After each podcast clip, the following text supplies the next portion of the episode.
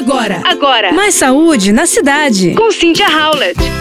Uma nova revisão de estudos essa semana mostrou mais uma vez que dietas sem carne ajudam sim na redução do colesterol. A revisão mostrou que vegetarianismo e o veganismo estão associados a níveis 10% menores de LDL e 14% mais baixos de lipoproteínas entupidoras de artérias. Esse efeito foi similar ao das estatinas, que são as medicações geralmente indicadas para abaixar o colesterol.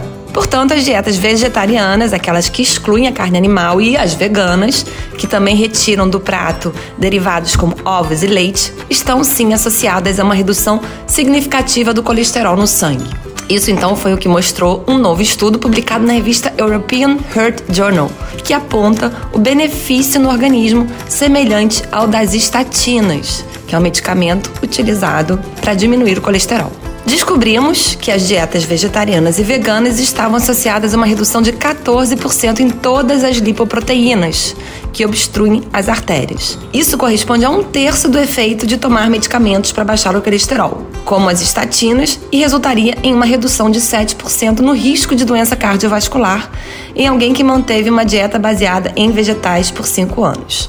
Isso foi o que afirmou Ruth Frick Schmidt, que é a médica-chefe do hospital em Copenhagen, na Dinamarca, e conduziu o estudo. Ela destaca também que os achados apontam que combinar as duas estratégias pode ser uma boa ideia para aqueles que sofrem com altos níveis de colesterol. Um regime não exclui o outro, e a combinação de estatinas com dietas à base de plantas provavelmente terá um efeito sinérgico, resultando um efeito benéfico ainda maior. Portanto, não é para retirar imediatamente a medicação, mas sim procurar um profissional no assunto. Você ouviu Mais saúde na cidade. com Cynthia Howlett.